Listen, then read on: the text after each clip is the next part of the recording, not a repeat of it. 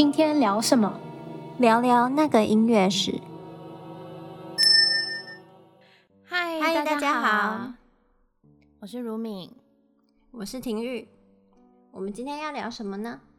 嗯，最近这几年呢、啊，我发现就是冥想相关的 App 或者是一些冥想的方法都非常的流行。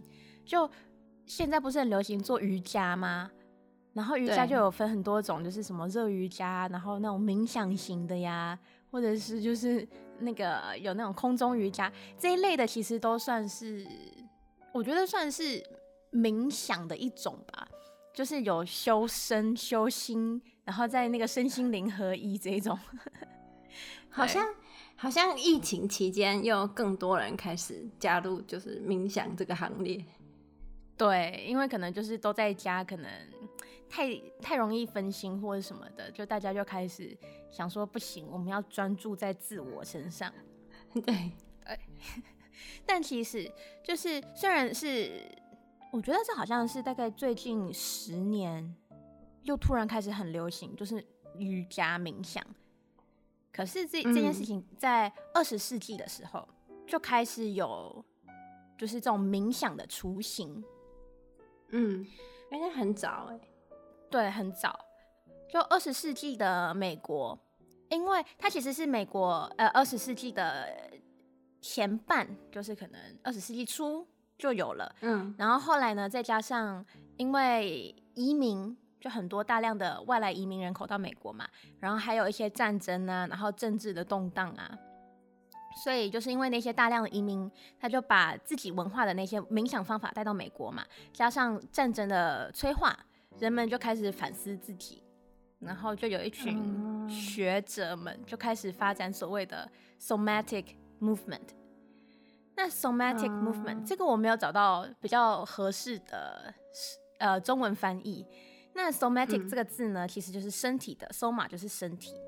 他们就是说要呃，因为我们每天的都在，主要是使用我们的大脑。我们每天沟通，或者是在嗯呃说服别人，或者是就是我们都是在使用我们的脑这样子，嗯，就我们的身体做这些动作，其实很多都是一个下意识，对我们来讲很自然的动作，所以我们也不太会关注我们的身体什么的。然后这个这个 somatic movement 其实就有点像是说，我们要那个回归我们的自我，就身心灵要合一这样，嗯，对，然后所以就有点像是。我们当时非常流行的一些运动，像是我们比较熟悉的瑜伽、太极拳啊，都是非常当时非常流行的运动之一。哦。然后到了一九七二年，有一位美国心理学家 Robert Ornstein，他出版了一本书，叫做《The Psychology of Consciousness》。他提出了一个理理论，这个理论我们一定都听过，就是左脑理性、右脑感性的这个理论。哦，对啊，而且有很多心理测验，就是测说你是用左脑呃为主的生活，还是右脑为主，然后还有左脑几岁，右脑几岁这种心理测验。对对对，那他那时候提出来，他用的字呢是说左脑是 rational 跟 verbal，就是口语化的；右脑呢是 intuitive 和 non-verbal，就是比较直觉，然后非语言的。哦，就像。艺术嘛，就是音乐或画画之类的，有一点类似。它其实是说，就是我们的右脑，它掌管的东西是一些，因为有时候我们有一些感受，或者是有一些、嗯、有一些我们的一些经历，我们其实是需要经过，就是在脑中处理，想办法把它转换成文字嘛。可是有一些东西是我们转换成文字，可能也不是非常的那个贴切。那个东西就是我们右脑在经历的一些一些感受，只是我们可能没办法转化成文字，就是没办法在左脑把它转换成文字，然后去跟人家表达我们的感受，这样子。对，所以，嗯，我觉得我们，嗯，大部分说右脑感性这件这个词，好像在这里不是非常的恰当。可是，呃，它主要就是说，就是比较直觉。嗯嗯。那当时呢，这个 somatic movement 就是它，就像我刚刚说的，它就是强调和训练掌管理性的右脑，而不是我们惯用的左脑。哦，所以我们惯用的是左脑，大部分人惯用的都是左脑，也不一定，因为很多西方人都是左撇子。这个理论有很多种说法，就是看你的惯用手是哪一只手，嗯、就是哪一根脑比较发达。可是我这边说的惯用脑是左脑，是指我们大部分都是语言为主嘛。我跟你沟通，我们现在也是在使用我们的左脑。嗯，对，所以跟 惯用手那个沟通。对，或者是比手画脚，没有，就是我所谓的惯用脑这个这件事情，不是指惯用手这样子，只是说我们生活中大部分使用的都是用语言沟通。嗯，对，所以呢，就是他们想要让我们的左右脑比较平衡，所以他们就会强调比较加强训练我们的右脑，就是掌管这个直觉跟非语言的这个中心。因为像 Austin 他就说，就是在西方文化中，就是大部分的像我们看很多科学研究，或者是历史的部分，我们都是就是大部分的研究者都是在他们写论文都是在想办法说服别人他们的观点嘛，就是透过语言去说服别人。嗯。所以他就说，其实西方文化中呢，他们是高度发展他们的左脑，可是却忽略了右脑。就是比较忽略呃心灵和自我这一这一个部分，嗯，对对对。那我们说回音乐，就是冥想和音乐。说到说到就是冥想的音乐，你大部分的人可能脑中浮现的第一印象可能是那种瑜伽教室里面放那种非常平静的声音，然后那个老师就会用非常空灵的。声音说：“呼吸，吐气，让我们专注在我们的哪一个部分？” 那我们做瑜伽不是老师常常常常就是在那边呼吸、吐气，慢慢抬起我们的手，伸向天空，就是差不多这样子。然后好像播的音乐有一类的是那种，就是很像那个一个，嗯，应该是铜吧，就一个波，然后它会敲，然后那个声音直接会在你的脑中就是会有共鸣的那种，就会嗯那种。对对对，那个那个应该比较算是，那个可能有点像是西藏派，就是西藏西藏他们其实他们勉强是有一个波的。这个就扯远了，嗯、可是对，有一些有一些 宗教或者是有一些文化，他们的确是会透过那个共鸣的声音，但其实就是一种一种呃，算是白噪音吗？也不算，就是它是一个持续的声音，它可以让我们的呃精神比较放松，然后比较比较沉浸心灵这样子，然后或者是啊，还会有那种模拟大自然的声音，就是会有。嗯，嗯，什么鸟叫啊，流水啊，瀑布，海边的声音啊，下雨的声音。对，可是这个算是现代的冥想看音乐。我要说的是，一九七零年代呢，嗯、有一个我觉得非常特别的一个美国音乐家叫 Pauline Olivero，、嗯、他呢创作了一套结合音乐、身体和回归自我的一套，就是音乐创作。那他这个作品呢，其实他其实算是我们很呃不是很久，我们前几个礼拜有讲过，呃一题是包是关于实验音乐的，就是在二十世纪就是中中期左右吧，就是开始大家有很多那种关于实验性的音乐创作，他呢就是算是其中一个音乐家。那起初呢，他是在他任教的大学中呢聚集了一些。就是他的学生，然后组成一个女子团体。女子团体，对，听起来很像要出道。对，就是他，他其实就是那个 woman ensemble，然后也不能算是乐团，因为我我怕说乐团会误导大家。他其实是就是一个小的聚会，嗯、女子聚会这样子。对，那这套创作呢？就是在这个团体中进行的一种实验，他们每个礼拜呢都会有聚会这样子，然后会尝试一些去语言化的动呃创作，去掉语言化，去掉语言化，去掉语言，嗯、就是他们在这个创作中不使用语言，就例如说，他们如果有唱一些东西，嗯、他们不唱词，他们不用语言。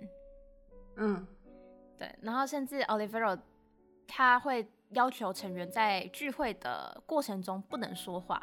嗯，对，就是完全完全的专注在你的右脑上面。好难哦。其实不会啊，就是你沟通的话就靠眼神啊，因为我觉得他们常聚会的一定都有一一些就是默契，对。然后可是不是说完全完全嗯，我觉得他们能表达的可能只是比较多的是情感方面，例如说我今天的心情是怎么样，喜怒哀乐，但你很难去叙述一件事情，比如说啊、呃，我今天去呃邮局存钱这种就很难。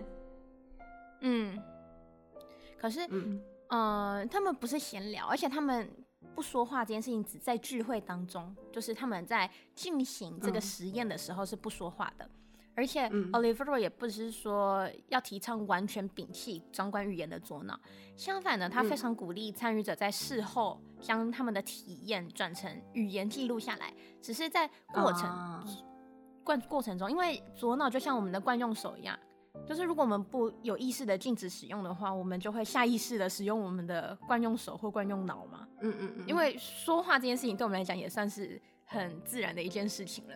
嗯。所以当你想表达一件事情却不能说话，或者是你想跟别人沟通的时候，可是你不能用语言，你就会特别的专注在大家的肢体或者是散发出来的那种。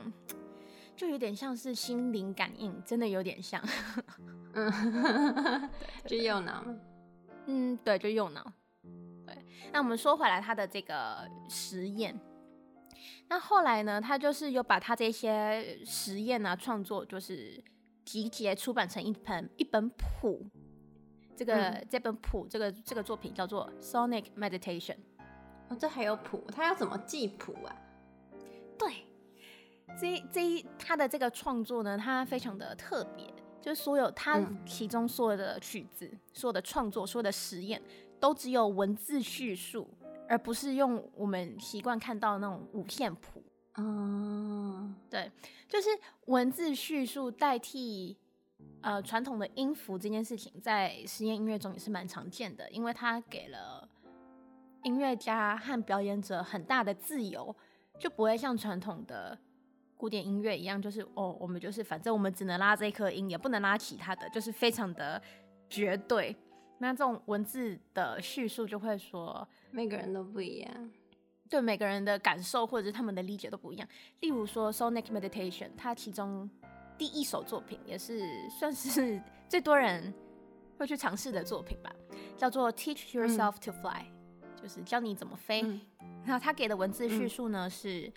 任何人数的人在昏暗的房间中围成一圈，面向中心，然后中心点点上那个微微的蓝光。嗯，将注意力放到呼吸上，观察自己的呼吸，要一直保持观察。慢慢的，你的呼吸越来越大声，直到你开始发出声音。透过呼吸，自然的震动你的声带，但过程要缓慢，并尽可能的自然的延长这个过程，直到所有人都安静下来。这个过程一定要保持观察自己的呼吸。这真的太像瑜伽课了，这就是他整首作品。对，其实就有一点点像是瑜伽的那种，专注在自己的呼吸，或专注在自己的身体上。嗯，瑜伽也会就是让你发出一些声音，比如说吸气，然后吐气的时候，你就会有各种不同的。就老师有时候会说，你就可以嘶，或者是什么，用一个发声的方法。对，对，对，嗯，太像瑜伽课。对。那还有另外一首作品，这首作品我个人觉得非常的，就还有一点点诗意。嗯，这首作品呢是他他他是写说。在夜晚中散步，但脚步要轻，就像你的脚是你的耳朵一样，就这样子哦，oh. 就这样一句话，嗯，就是这些文字叙述呢，看起来好像有点摸不着头绪吧，嗯，就是觉得说、啊、要做这么这么奇怪的事情嘛。其 实，嗯，就是我在大学修的，不是修，就是在学校修的一堂课啦。嗯，我们就有有尝试了一些他的创作。嗯，一开始呢，你会真的不知道怎么做。可是你做，就是可能一个一个作品，一首作品，你尝试两次、三次，你习惯了以后，我发现这真的是还蛮好的，呃，冥想方法。因为你实际去参与以后呢，你会发现你的专注力已经全全部转移到你的身体和五感上了。就像 Teach Yourself to Fly，就是教你怎么飞。第一首作品，呼吸这件事情呢，对我们来说是再自然不过的一件事情。就我们呼吸，我们不需要思考哦，我们现在在呼吸，就这是一个很自然的事情。可是我们从来没有就是注意过我们在呼吸。那我们发出声音呢，也是就是透过。呼气嘛，就是透过气流，然后震动我们的声带。所以，在参与这个作品的时候，嗯，Olivero 其实是希望参与者能专注在自我上，然后放松对身体的控制。所以在参与者加大呼吸的时候，可以自然的使声带震动，发出声音。所以，他这个作品的观众就是参与者，就是表演者。是吗？对，对他们这个呢，oh. 正常来说是没有观众的。观众跟参与者在实验音乐里面，其实是，嗯，嗯，会是有可能会是相同的一群人。嗯，就是、嗯、呃，这个再扯开一下下，就是实验音乐，或者是 Olivero 的作品，尤其是 Olivero 的作品，他们是想要让，嗯、因为这个你不需要任何的。嗯，专业训练你都可以参与。嗯嗯嗯。他们是说，他们是想表达说，音乐这件事情并不是只属于那一些精英阶层有能力接受音乐教育的。就在在当时啊，并不是说现在，现在很多人都有 才艺。嗯。就是在当时，并不是只属于精英阶层，它也可以属于一般民众，所有人都可以可以听见音乐，所有人都能开口唱歌。这不应该是只属于某一些人的特权。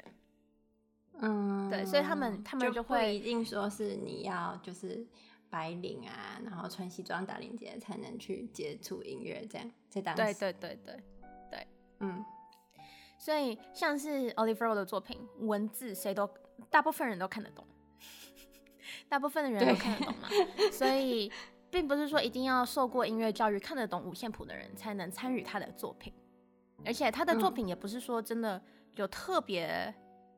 技术上的要求没有，就是你就是专注在自己上面，然后你就呼吸，嗯、慢慢的加重你的呼吸，然后最后就是声带开始发出一些声音，就是它是要让你专注在自我，同时放松对身体的控制。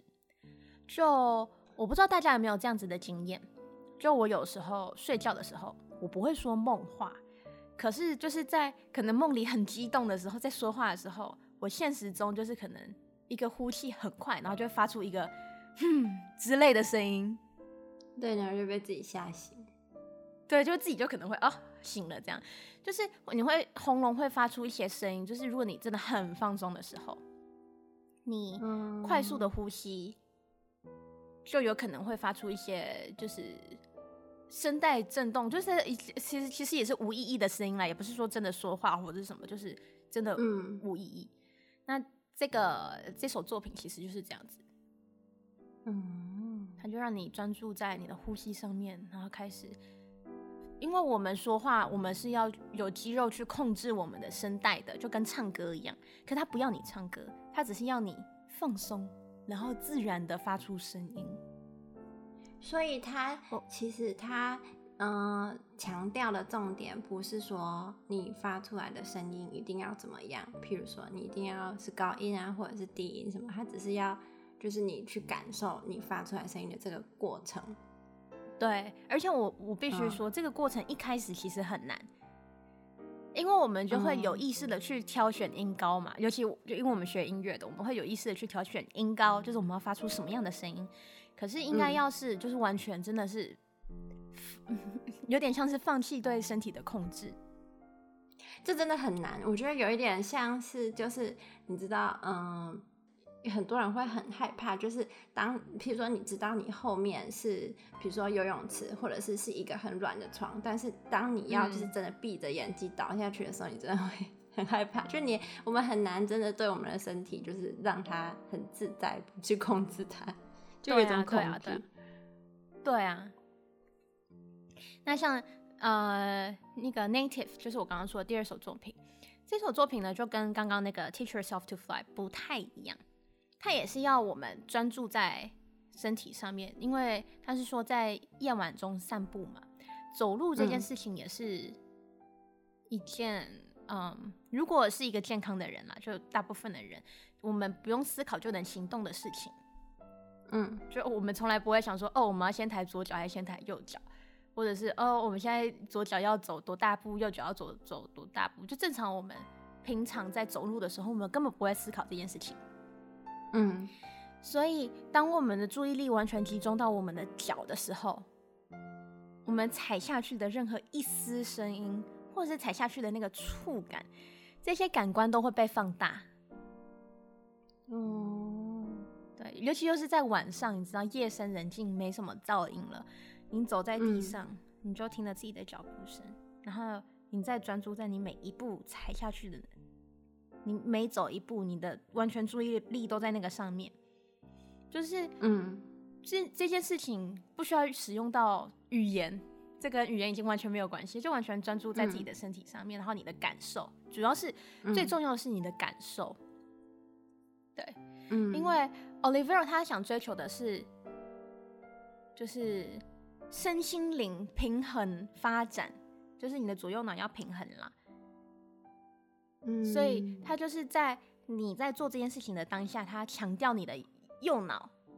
可是事后呢，他希望呢，你可以将这个经验转成文字跟别人分享。每个人的感受可能会不太一样。可是，嗯、呃，这种事情没有说对或错。分享这件事情呢，很重要，就是对他来说算是蛮重要的，因为就是你在互相分享的时候，你是互相启发的一个过程。对，嗯。我觉得虽然听起来就是现在听常常听到说身心灵合一，然后可能也因为就是市面上有很多就是广告什么，就听起来有点像玄学，有的时候。可是我觉得这件事情还是真的很重要的，因为很重要，就是你要就是你要怎么在，例如说就是大家说的那个就什么 work life balance，就是你要怎么在不管是念书或者是你的生活或者是。工作生活之间的那个平衡也是很重要。嗯，就你如果心灵不好的话，你这个人基本上也不会快乐。对，就是我觉得现在的现代生活有点太忙碌、嗯、忙碌了。在当年呢，其实是因为，嗯、其实 Olivero 他有说，他为什么开始关注在嗯、呃、这种 somatic movement 上面，是因为呢，他嗯、呃，你知道二战嘛？一战、二战。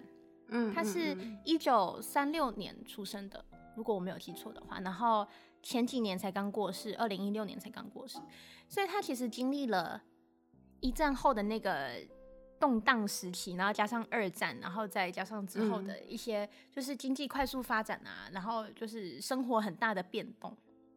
工业革命什么的，嗯，他就有说他坐在电视前面看到，就是甘乃迪甘乃迪总统被刺杀。看到那个就是一些国家在打仗，然后他就开始反省反思，说，就是我们存在，也不是说存在的意义，就是说我们坐在这里在做什么？我们对于这个世界这么纷扰的世界，我们能做什么？然后他就说开始回归自我嘛，就开始冥想，就是他想要修心。我感觉那个年代是真的很重要，因为那个时候有很多那种，就是战后的士兵，他们有那个什么叫什么 PTSD，就是真的是会心灵上非常需要愈合的很多人，嗯、就有那么一群人。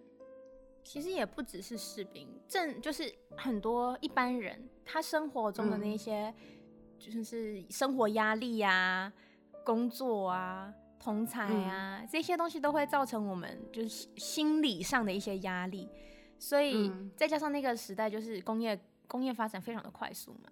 其实有一部分是他们觉得人与人越来越冷漠了，嗯、就是科技的发展，就导致人与人越来越冷漠嘛。嗯、大家走路速度都很快，大家的步伐都很快，生活的那个节奏都很快，就我们缺少了这个部分。然后我们现在是我们已经习惯了，就 是我们习惯，就像我跟你现在是透过网络在交流，我们已经缺少了那种人与人坐在。面对面坐在一个空间，面对面不看电视，不不划手机，我们就是单独的两个人这样交流。我们已经缺少很多这这样子的一个时间，这样子。现在如果有那种时间，可能会很尴尬。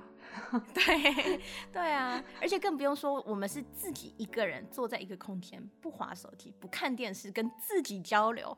我觉得这件事情没有多少人会愿意去做，因为这是一个很。一开始会很无聊，然后就开始胡思乱想，嗯、然后你也不知道干什么，然后默默的就想去摸手机。嗯、对，手机真的是万恶源头。对啊，对啊，对啊。那 Olivero 他的作品其实虽然大部分是呃一群人一起一起一起呃参与去去创作去去实行这样子。嗯，可是他有一些东西其实是可以一个人做的，就像我刚刚说的 native，就是你晚上出去散个步，嗯嗯、然后你就专注。就是他的这个作品的，虽然我们说的是音乐，他呢推出这个作品以后，嗯，算是很重要的推进了表演艺术、音乐、行为艺术，就是这一类的艺术的发展。因为他这个作品的确是结合了。表演艺术嘛，也结合了行为艺术，还有音乐。音乐虽然我们并不是说真的去唱一首曲子，可是我们的确是，我们有在用我们听觉，因为观众就是参与者嘛。我们参与者，我们在使用我们的听觉，嗯、我们的确是有在吸收一些音乐。所以对他来讲，这个这个就是音乐啊。音乐不一定一定要有音高啊，任何的声音都可以是音乐。嗯、是我们判定说这个声音是噪音的，嗯、是我们主观的认为这是噪音。可是它为什么不能是音乐呢？嗯、对不对？嗯，对，所以就是他这个作品推出来以后，就是蛮重要的。然后加上因为实验音乐，其实行为艺术也是，他们重要的是过程，而不是结果。嗯嗯，嗯对，所以这又有点扯远了啦。不过，因为我觉得很真实，嗯、就是如果再扯远一点的话，就是。人的结果，就你大家都知道有一天会死啊。可是重点重要的是你活着的时候你做了什么，不就是这样吗？对啊，虽然有点扯太远了。啊、对对，不过就是真的是，呃，我们经历的过程比结果还要重要。嗯、对，嗯嗯嗯。那我们刚刚说的那两个两首作品，其实第一首作品虽然他是说任何的人数嘛。你也可以一个人，嗯、虽然你没有法围成一个圈圈，嗯、可是你就嗯房间灯关暗一点啊，然后你就可以嗯试试看专注在你的呼吸上面。你第一次不成功，嗯、而且它这个没有时间限制，就是你可以持续多久就持续多久。你只想持续两分钟，嗯、那也可以。就是你只是他要求的是你要一直保持观察自己的呼吸。嗯嗯，然后像第二个 native，就是晚上去散个步。如果有人陪你散步也可以，可是尽量不要聊天，就是试试看，专注在你走路的，你走的每一步，你踩下去的声音，嗯、还有你踩到地上你脚脚底的那个感受，就让你的脚真的成为你的耳朵，就是一个很敏感的一个器官嘛。嗯，对，试试看，嗯、我觉得第一次都会很尴尬。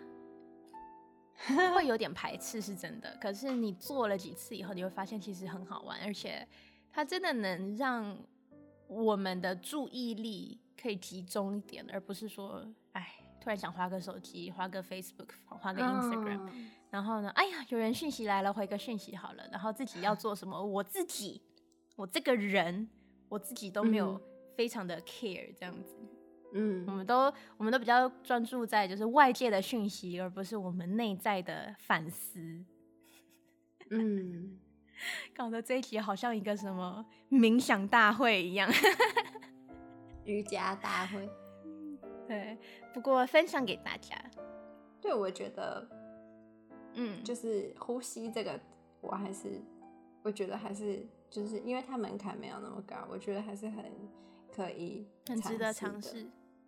对对啊，因为你就是你本来就要呼吸呀、啊，然后你就是只是专注于你的呼吸而已，嗯、又不是说你平常不用呼吸，你要突然去呼一下吸。对啊，或者是你其实可以睡觉前，睡觉前就是灯关了嘛，嗯，然后你就可能专注一下自己的呼吸，然后慢慢的加。其实睡觉前专注专注呼吸真的有助于睡眠。哦，这有点扯开，好，你继续说。对，反正试试看。嗯嗯嗯，好啦，那我们这礼拜就到这里了，我们下次见啦。好，拜拜。拜拜。